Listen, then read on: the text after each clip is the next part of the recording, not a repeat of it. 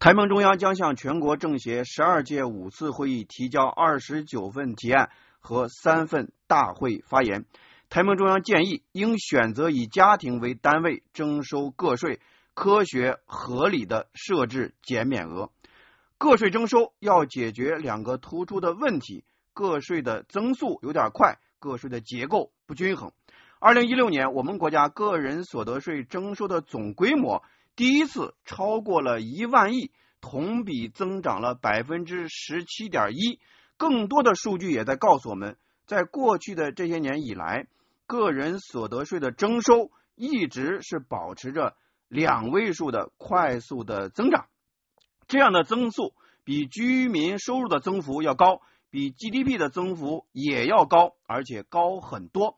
这样的一种局面和现状应该有所改变。个人所得税成了个人工资税，工薪阶层成为个税的主要的承受者。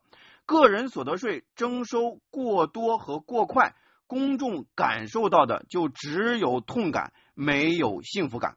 所以说，个税增长一定要放慢脚步，居民收入的增长一定要更快一点。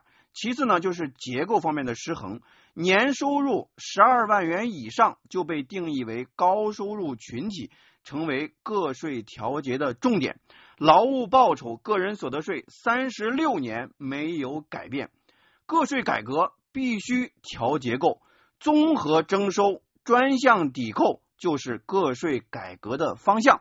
比如，首套房的贷款利息应该被纳入到个税征收的抵扣范围。第一套。唯一一套住房拥有者绝对是刚需群体，这个群体普遍来看收入不高，应该被政策的温暖阳光更多照耀。